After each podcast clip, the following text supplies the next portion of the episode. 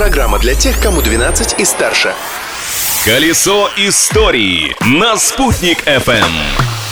Большой солнечный привет! Грамоте учиться всегда пригодится. Расставьте-ка мягкие знаки в окончаниях. Верно. Сначала «тся», а потом «ца». В таком случае вас можно поздравить с Международным днем грамотности, который отмечается сегодня, 8 сентября. Чем еще примечательна эта дата, расскажу я, Юлия Санбердина. Праздник дня. Сегодня отмечается один из дней воинской славы России, а именно День Бородинского сражения. С гордостью можем сказать, что в нем участвовали и наши башкирские конники, вооруженные луками и стрелами. Причем башкирские воины так мастерски владели этим оружием, что французы прозвали их «северными амурами» и очень боялись. Кстати, на шпиле одной из церквей в германском городе Шварце и по сей день красуется железная копия стрелы, выпущенная метким башкирским стрелком.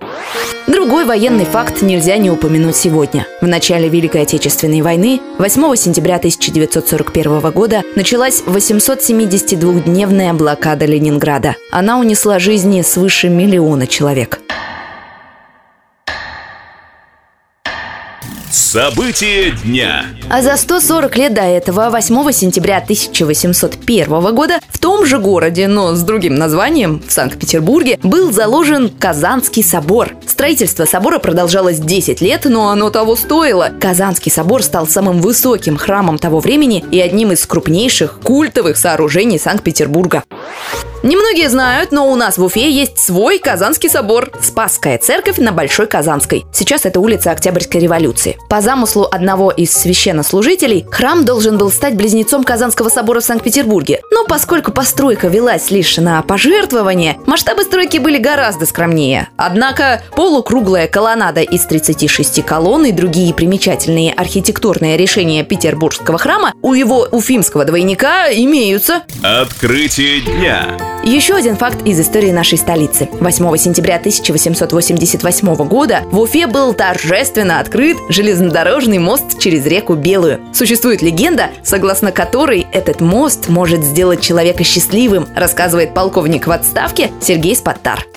Мост Белелюбского – это очень красивый мост. Он делался в Бельгии до сих пор. Вот по поводу этого моста живет очень красивая такая легенда о том, что кто найдет золотую клепку в конструкции этого моста, будет счастливым человеком. Существует такая вот байка.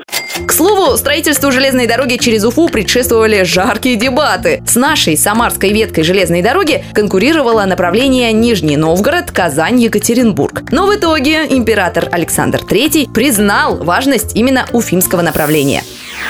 На этом наше путешествие по истории дня завершается, но прежде чем попрощаться, поздравлю всех финансистов страны с их профессиональным праздником. В качестве подарка обещаю вам завтра рассказать еще что-нибудь интересное из истории дня. Ведь жить прошлым нельзя, но помнить его необходимо. Колесо истории на «Спутник FM.